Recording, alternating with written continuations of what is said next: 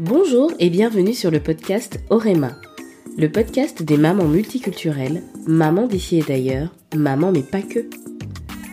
Je suis Lauriane, maman de deux garçons, consultante en marketing digital et fondatrice de la communauté des mères entrepreneurs Orema.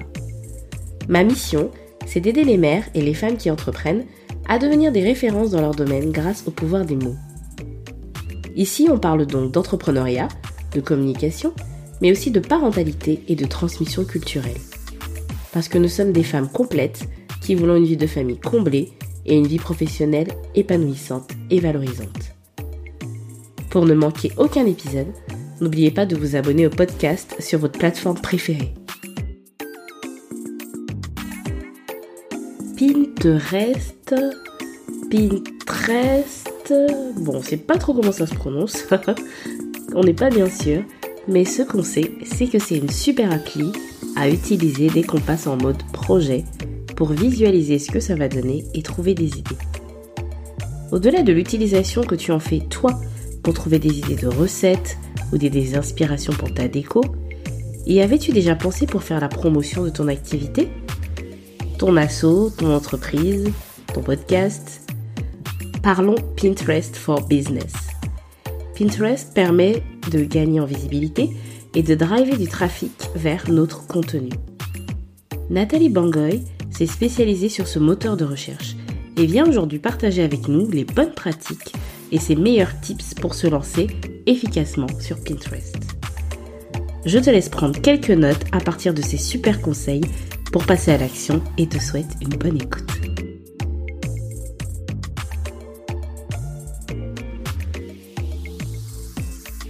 Bonjour Nathalie.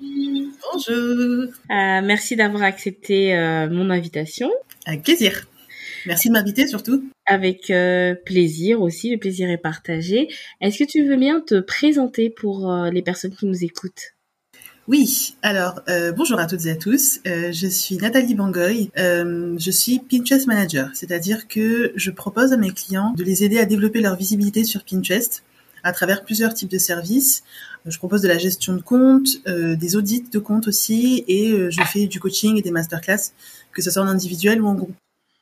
Ok, donc c'est vraiment, euh, c'est drôle, tu dis Pinterest et nous on a l'habitude de dire Pinterest, donc on dit Pinterest. Oh, enfin, moi, je, je, le dis un peu à l'américaine, mais oui, oui c'est Pinterest. Mais euh, encore toi, tu le dis un peu à l'américaine parce que j'entends souvent Pinterest.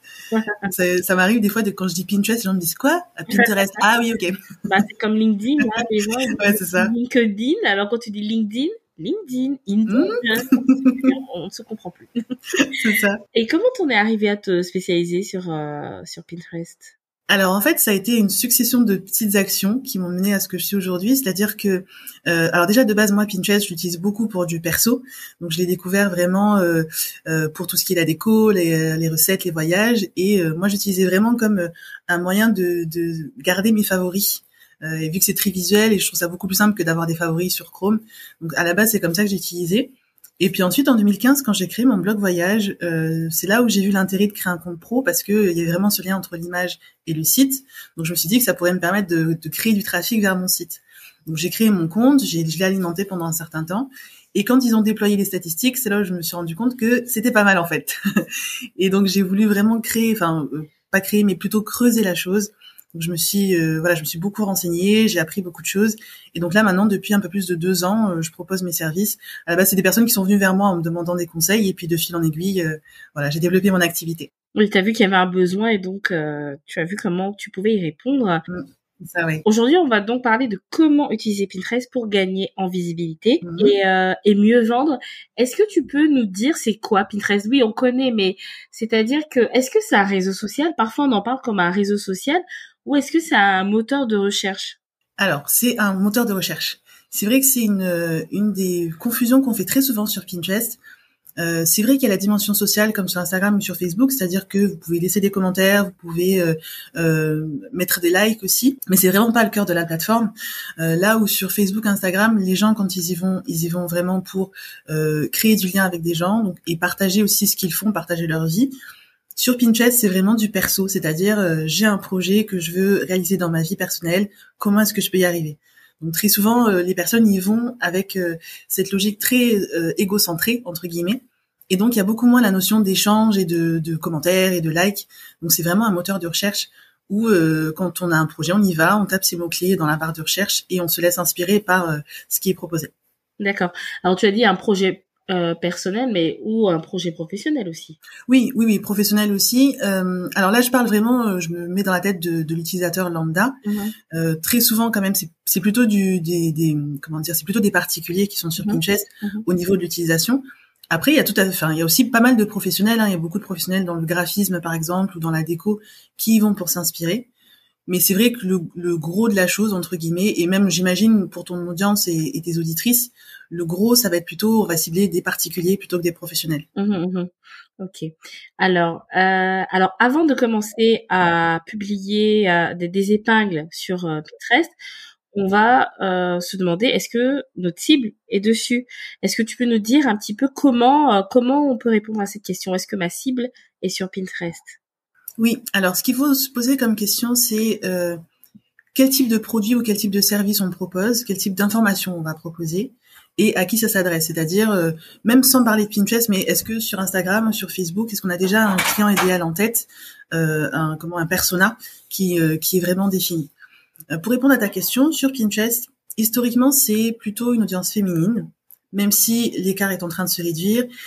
Et en plus, alors c'est vrai que je, je, je, reste très basique, mais Pinterest est une plateforme qui est très très inclusive, donc ils tiennent compte aussi des personnes qui sont non binaires ou qui ne s'identifient pas ni à l'un ni à l'autre.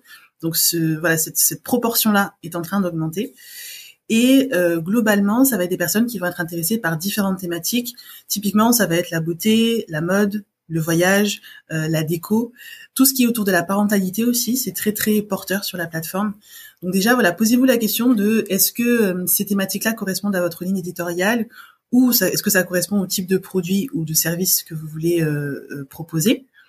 Et ensuite, posez-vous la question euh, en termes de tranche d'âge aussi. Est-ce qu'il y a une tranche d'âge particulière, particulière, pardon? Euh, sur Pinterest, le gros, ça va être plutôt entre 25 et 45 ans. Mais ça ne veut pas dire que les autres tranches d'âge ne sont pas présentes et ne sont pas engagées. Mais voilà, le gros, c'est plutôt 25-45.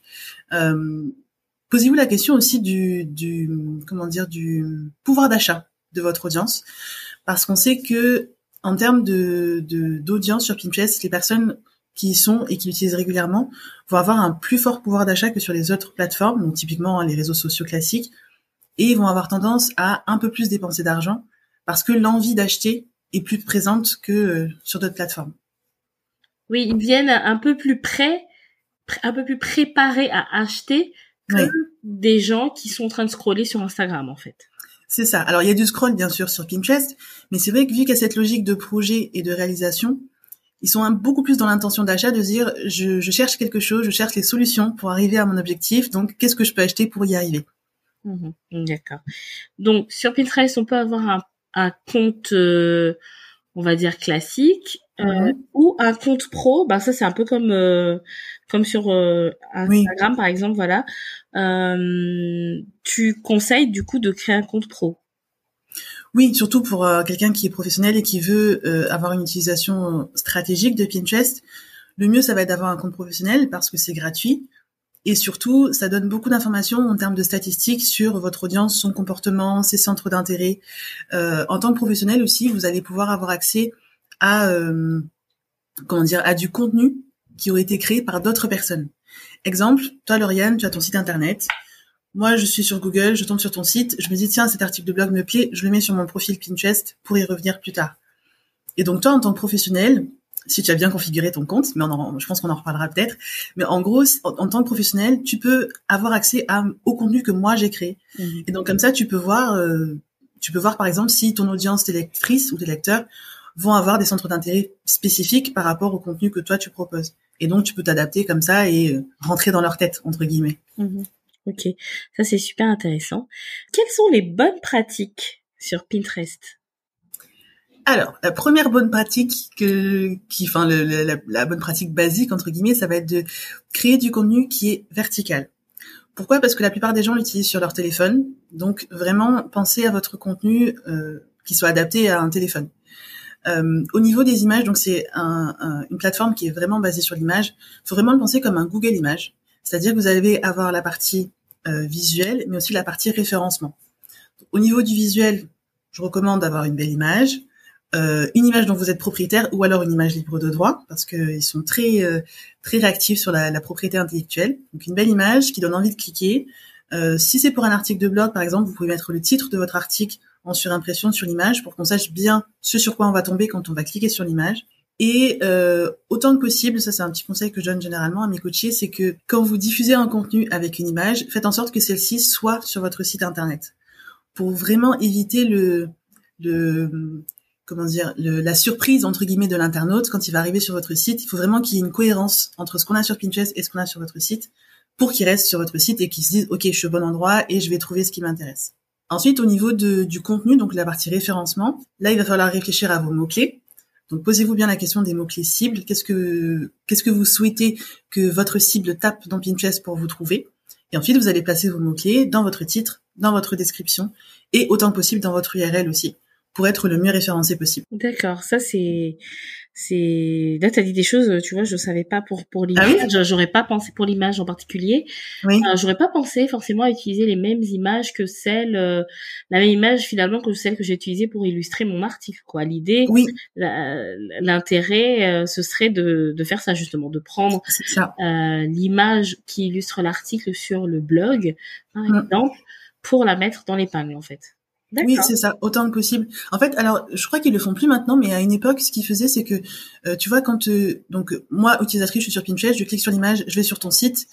Quand si je reviens assez rapidement sur Pinterest, j'avais à l'époque un pop-up qui me demandait est-ce que ce que vous avez trouvé était utile ou pas? Hmm. Et du coup, s'il y a cette dissonance entre le contenu Pinterest et le contenu sur site, potentiellement, tu risques d'être pénalisé après par l'algorithme. Donc c'est vraiment cette logique-là en fait de donner vraiment aux gens ce qu'ils veulent et de pas les tromper quoi. D'accord. Euh, à quel rythme est-ce qu'on doit publier sur euh, Pinterest? Parce que ça a l'air assez gourmand comme euh, comme moteur de recherche.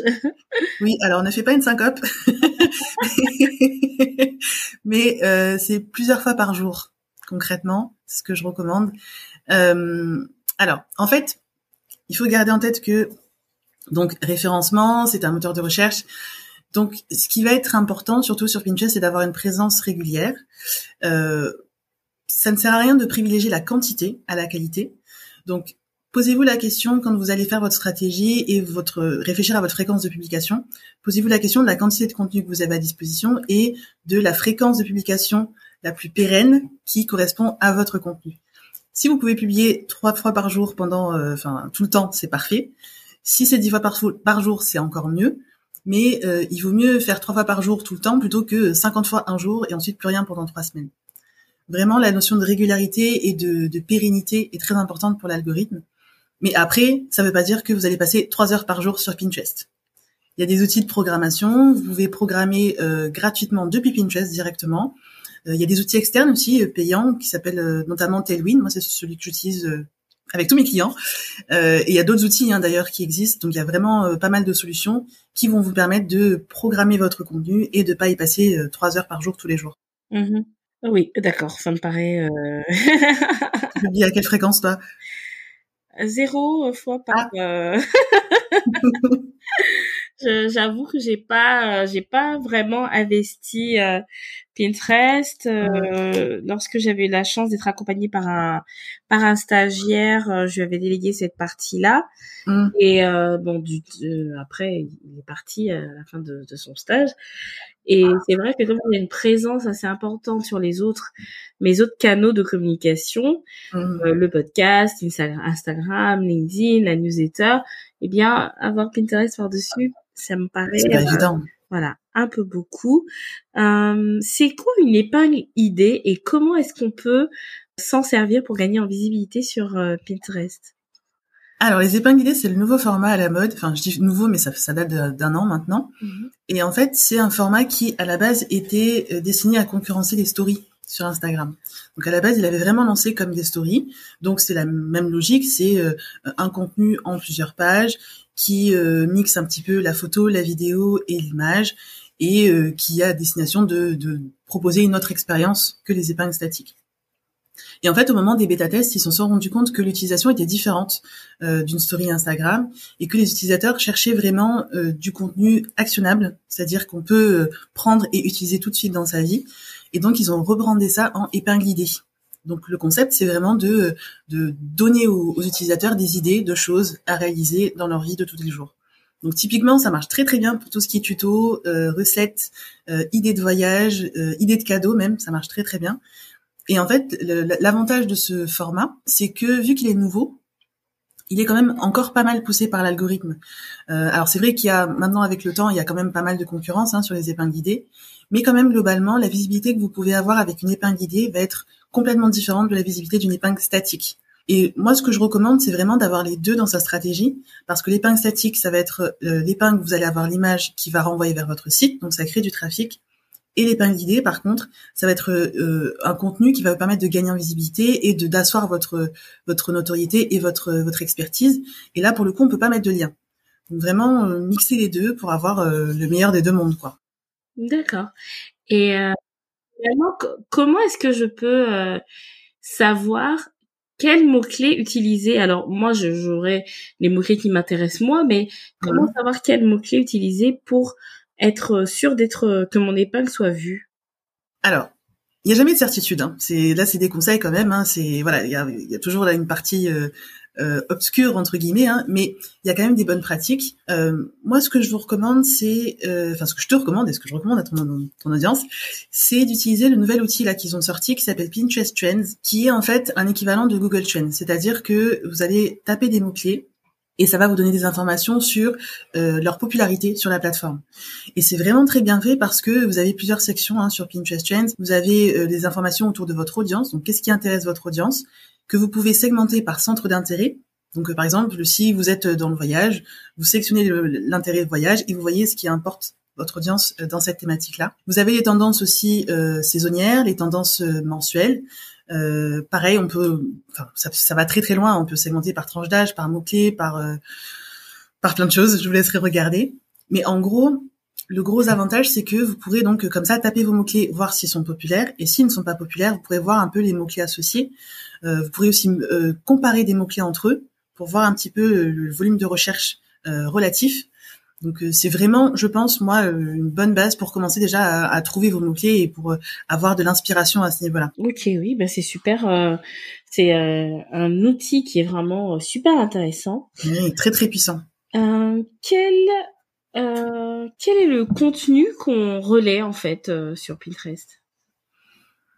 Alors, ça va dépendre euh, de son activité. Je pense que je vais faire la différence entre les blogueurs et, enfin, blogueurs, blogueuses et euh, les, créateurs ou les personnes qui ont une marque et qui vendent des produits physiques. Quand on est blogueur, je pense qu'il vaut mieux euh, privilégier le, le, relais des articles de blog, tout simplement, sur son profil Pinterest. Et pourquoi pas, avec ses épingles guidées, aller un petit peu plus loin et donner des informations un petit peu plus poussées autour d'une thématique donnée. Quand on a une marque et qu'on veut vendre des produits, Là, vous allez, alors si vous avez un blog d'entreprise, vous pouvez aussi relier vos, articles de blog, mais vous pouvez aussi relayer vos articles, euh, vos produits sur Pinterest. Donc vous pouvez le faire avec des épingles simples, euh, avec l'image de votre produit qui renvoie vers la page produit. Et aussi, vous avez l'option d'avoir un onglet shopping. Donc en gros, c'est un catalogue en ligne sur votre profil où vous allez répertorier tous vos produits et vous allez avoir des informations. Donc, enfin, l'utilisateur aura des informations sur vos produits en termes de prix, de disponibilité, euh, des informations sur le produit en, lui-même. Donc, vous avez plusieurs options. Mais en tout cas, voilà, quand vous avez des produits à vendre, vous pouvez tota-, totalement euh, diffuser ces produits-là et ensuite renvoyer vers vos pages produits. Et c'est nouveau ça ou? L'onglet shopping? Oui. Non, ça fait un certain temps que ça existe. D'accord. Oui, si tu vas, en fait, euh, alors, généralement c'est les grandes marques hein, qui ont ça, mais il y a même des entreprises plus petites hein, qui peuvent euh, qui peuvent y prétendre. Mais si tu vas par exemple sur le Pinterest de la Redoute ou des grandes marques comme ça, tu verras, ils ont un onglet shopping et en fait c'est vraiment le catalogue euh, de la Redoute. Génial. Ouais, ouais, ouais, c'est très pratique. Super pratique. Quand on te suit sur LinkedIn, on voit que tu parles souvent de, de tendances. Mm. Et euh, pas plus tard que ce matin, aujourd'hui, j'ai écouté un épisode de podcast qui parlait ah. euh, de justement des tendances, euh, des prédictions même d'ailleurs de, de Pinterest. Mm. Est-ce que tu peux nous en dire un peu plus sur comment se tenir informé des tendances et surtout l'intérêt de le faire? Alors l'intérêt, ça va être toujours dans cette logique de mots-clés et de donner aux utilisateurs ce qu'ils recherchent au moment où ils le recherchent. Alors vous avez, vous avez, vous aurez les tendances, des grandes tendances que tout le monde connaît. Par exemple, en ce moment là, on est en décembre, c'est Noël qui, qui prédomine. Mais vous aurez dans certains cas des tendances un petit peu plus niches, un petit peu plus surprenantes. par exemple, dans les tendances de l'année 2022, il y avait le noir dans la déco et donc tout ce qui tout ce qui découle du noir donc dans la déco, dans la mode, dans la beauté. Et donc vous avez comme ça des grandes tendances de l'année qui sont données par Pinterest. Ce qui est top, c'est que ils, mettent à disposition toutes ces informations-là, vu qu'ils ont voilà, vu que c'est un moteur de recherche et qu'ils ont énormément de data par rapport au volume de recherche, par rapport aux mots-clés, etc. Chaque année, ils sortent euh, un rapport qui s'appelle Pinterest Predicts, qui est un site internet en fait qu'ils qui le mettent à disposition euh, gratuitement donc si vous tapez sur Google Pinterest Predicts 2023, euh, vous verrez les tendances de l'année 2023. Et ce qui est super intéressant, c'est qu'il se base sur les volumes de recherche à un instant T ou euh, sur les mois précédents pour prédire ce qui va faire la tendance demain. Donc ça, vous avez cette logique-là d'une année sur l'autre. Vous avez aussi cette logique-là d'un mois sur l'autre. Et là, ça se passe sur le profil euh, de Pinterest France, où chaque mois, ils éditent des tendances mensuelles du mois à venir. Je te vois faire les gros yeux. du coup, on va aller sur Pinterest et on va, on va s'abonner à Pinterest France pour être, euh, se, se, tenir informé. Oui, c'est euh, ça. C'est trop bien, c'est super. Ben, merci beaucoup pour euh, toutes les informations que tu as partagées avec nous. Avec grand plaisir. Est-ce que tu as un dernier conseil à nous donner pour, pour qu'on puisse se lancer sereinement et surtout efficacement sur Pinterest pour gagner en visibilité et mieux vendre? Alors, je pense que quelque chose qui est important sur Pinterest, c'est d'être patient. C'est vraiment la plateforme de la patience. C'est comme le SEO sur Google. Euh, on peut avoir des résultats très rapides, mais globalement quand même, c'est ça demande de la patience. Euh, moi, avec mes, articles de blog, par exemple, euh, j'ai des articles, donc des épingles Pinterest, qui continuent d'être partagés même plusieurs années après leur publication. Donc vraiment, c'est la patience et vous verrez que ça va porter ses fruits. Donc ne vous découragez pas surtout. Et puis ensuite, surtout, suivre les bonnes pratiques vraiment tester des choses aussi et voir ce qui fonctionne pour vous et pour votre audience parce que euh, il y a beaucoup de conseils généraux, mais ensuite il faut les, prendre et les adapter à sa propre sa propre activité et surtout vous amuser. Je pense que c'est c'est un, une des choses les plus importantes. C'est vrai que souvent quand on est professionnel, euh, on, on, se dit qu'il faut être sur les réseaux sociaux, il faut être sur internet, il faut faire tel truc, tel tel, tel truc. Mais je pense qu'une des choses importantes aussi, c'est de s'amuser, faire des tests, utiliser un peu la plateforme pour comprendre un petit peu la logique de le fonctionnement et voilà, et vous amuser. Bah super, merci Nathalie. Avec grand plaisir. Nous voici arrivés au terme de cet épisode qui, je l'espère, vous aura plu. Pour aider le podcast à grandir et permettre à plus de monde de le découvrir, vous pouvez laisser 5 étoiles et un commentaire sur Apple Podcast ou une note sur Spotify. Si vous souhaitez aller plus loin sur les thèmes de la parentalité et de l'entrepreneuriat, inscrivez-vous à la newsletter sur oma.fr slash newsletter et recevez un mail un lundi sur deux pour découvrir les coulisses du podcast et les astuces actionnables. Vous pourrez retrouver le lien dans les notes de l'épisode. Pensez à checker vos spams et l'onglet promotion de votre boîte Gmail au cas où. Enfin, rejoignez-nous sur Instagram at orema-du-bas communauté pour poursuivre la conversation. Merci de m'avoir écouté jusqu'à la fin et à samedi prochain pour un nouvel épisode.